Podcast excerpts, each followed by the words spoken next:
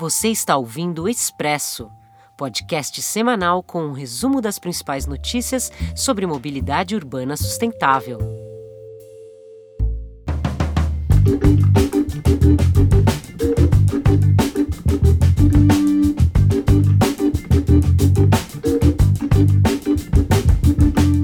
Olá, eu sou Marcos de Souza, editor do Mobilize Brasil, e esta é a edição número 40 do Expresso Mobilize, o nosso podcast de informações sobre mobilidade urbana sustentável.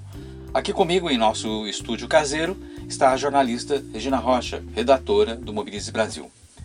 E vamos começar um toque. Recebemos agora informação que hoje é o dia de ir de bike ao trabalho. A data foi criada em 2013 pela ONG Bike Anjo, que ajuda as pessoas a circularem de bicicleta pelas cidades. E foi criada para estimular né, os novos ciclistas a usarem suas bicicletas para ir à escola, ao trabalho, enfim, às compras, pelo menos uma vez por ano, né, em alguns casos. E durante muitos anos nós aqui anunciamos essa data com uma exceção. Porém, este ano, eh, como todo mundo sabe, Existem milhares de ciclistas que estão usando suas bicicletas para irem trabalhar, ir à escola e fazer todas as coisas por conta da pandemia da Covid-19. Então, hoje, lembrem-se, é o dia de ir de bike ao trabalho. Se puder, tire sua bicicleta da garagem. Mas nestas duas semanas de maio, um maio amarelo, é bom lembrar, tivemos uma série de boas notícias para a redução de acidentes nas cidades brasileiras.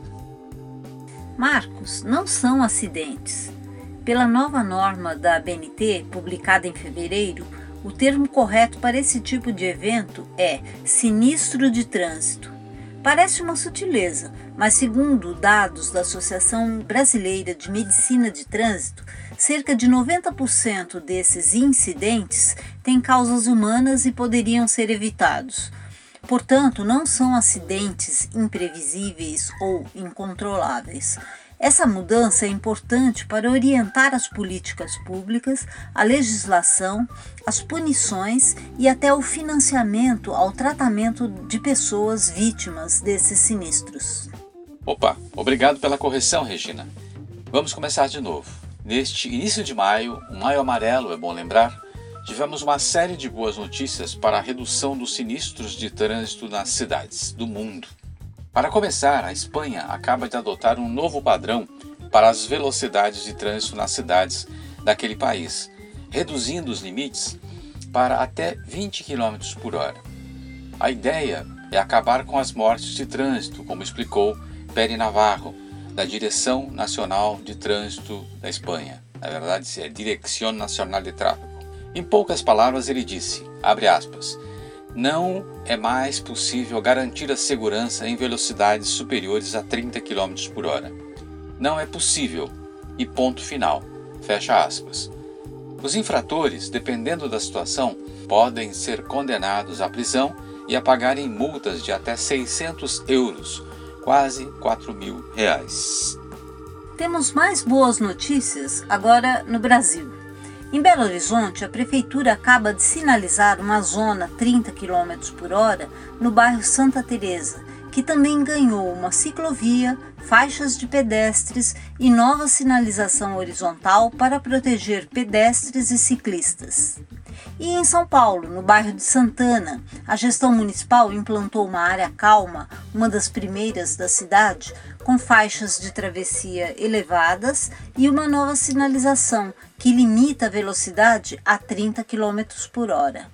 Nesse bairro paulistano, que fica na zona norte da cidade, há uma grande circulação de pedestres que buscam as ruas de comércio e o terminal de ônibus anexo à estação do metrô. Há duas semanas, a Prefeitura paulistana já havia anunciado a redução de velocidades em várias avenidas da capital de 50 para 40 km por hora. São Paulo, como se dizia antigamente, não pode parar, mas pode andar com mais calma. Vamos acompanhar e verificar se o trânsito realmente vai ficar mais tranquilo. Outra notícia importante em São Paulo, desculpem os ouvintes de outras cidades, foi a decisão da Justiça de restabelecer a gratuidade no transporte público para pessoas com idades entre 60 e 64 anos. Essa faixa de idosos, eu entre eles, tinha direito ao bilhete único especial, direito que foi suspenso na canetada por um decreto do governo do estado de São Paulo. O governador João Dória argumentou que essa gratuidade pesava contra a saúde financeira dos sistemas de transportes em todas as regiões metropolitanas paulistas, que são várias. Na prática, o corte do benefício parece ter pesado de verdade é na economia dos aposentados, que se reuniram com algumas organizações de trabalhadores e com o IDEC, Instituto de Defesa do Consumidor, para acionar a justiça. A decisão, embora favorável aos velhinhos moços, ainda depende de uma suspensão de liminar que havia sido concedida ao governo do estado de São Paulo. Vamos esperar para ver o que acontece. O pano de fundo dessa queda de braço é a política de financiamento do transporte público, que em todo o Brasil ainda depende muito das tarifas para sua sustentação. E o que está em jogo, vejam vocês, é a sobrevivência do transporte público. De um lado, as tarifas são altas para os usuários, mas são insuficientes para a sustentação do sistema de transportes. No Rio de Janeiro, por exemplo, o governo concedeu um aumento para a operadora do metrô carioca que passou a custar R$ 5,80 e agora é o metrô mais caro do país. A palavra-chave para resolver esse dilema é subsídio, mas essa é outra novela que nós poderemos tratar em outro episódio aqui do nosso podcast.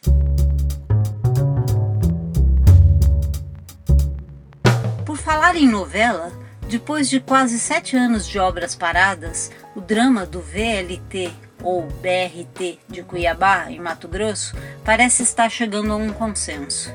Nesta semana, depois de vários estudos e de uma audiência pública, o Conselho Deliberativo do Vale do Rio Cuiabá, espécie de autoridade metropolitana, decidiu substituir as composições sobre trilhos por ônibus elétricos em um sistema de transportes nos moldes de um corredor inteligente de ônibus, o BRT.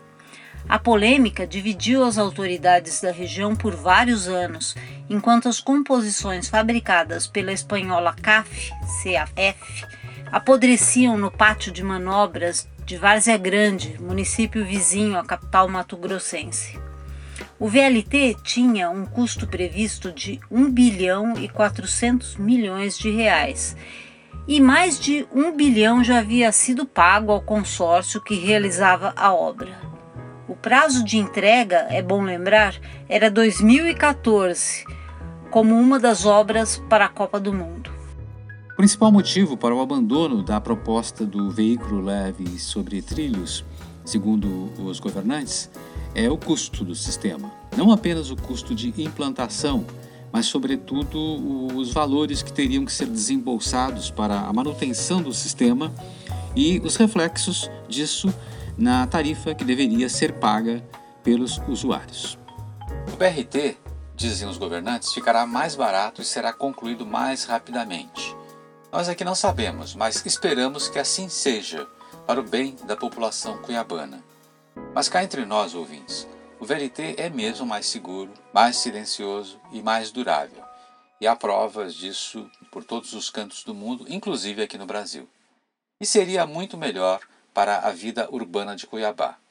Mas vamos em frente, porque a decisão já foi tomada. Falemos um pouquinho sobre o nosso Mobilize Brasil. Nesta semana, Estamos iniciando uma campanha financeira para sustentar nossas atividades em 2021. Eu vou repetir: é uma campanha financeira e nós contamos com vocês para essa parada aí. Vocês podem contribuir com qualquer valor a partir de 30 reais ou optarem por uma contribuição mensal. Para saber mais e contribuir, acesse o site da plataforma Abrace uma Causa. O endereço é mobilize mobilize.abraceumacausa.com.br. Eu vou repetir: mobilize.abraceumacausa.com.br. Nossa meta é chegar a 50 mil reais para financiar dois projetos em especial. O estudo Mobilize, sobre mobilidade urbana sustentável, e a sessão Acompanha a Mobilidade, ambos envolvendo as 27 capitais do país. Colabore se puder. E para concluir uma novidade, estamos lançando o segundo concurso Mobilize de ilustrações, que desta vez terá também uma categoria infantil. O tema é a mobilidade urbana depois da pandemia. Como vai ser a, a mobilidade, como vai ser o transporte público pós-pandemia e com outras pandemias que virão.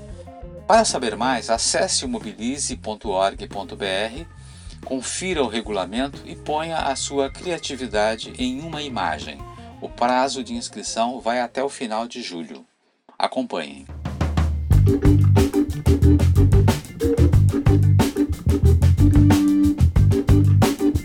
E você acaba de ouvir o Expresso, o podcast semanal do Mobilize Brasil, que conta com o apoio do Itaú Unibanco e do Instituto Clima e Sociedade.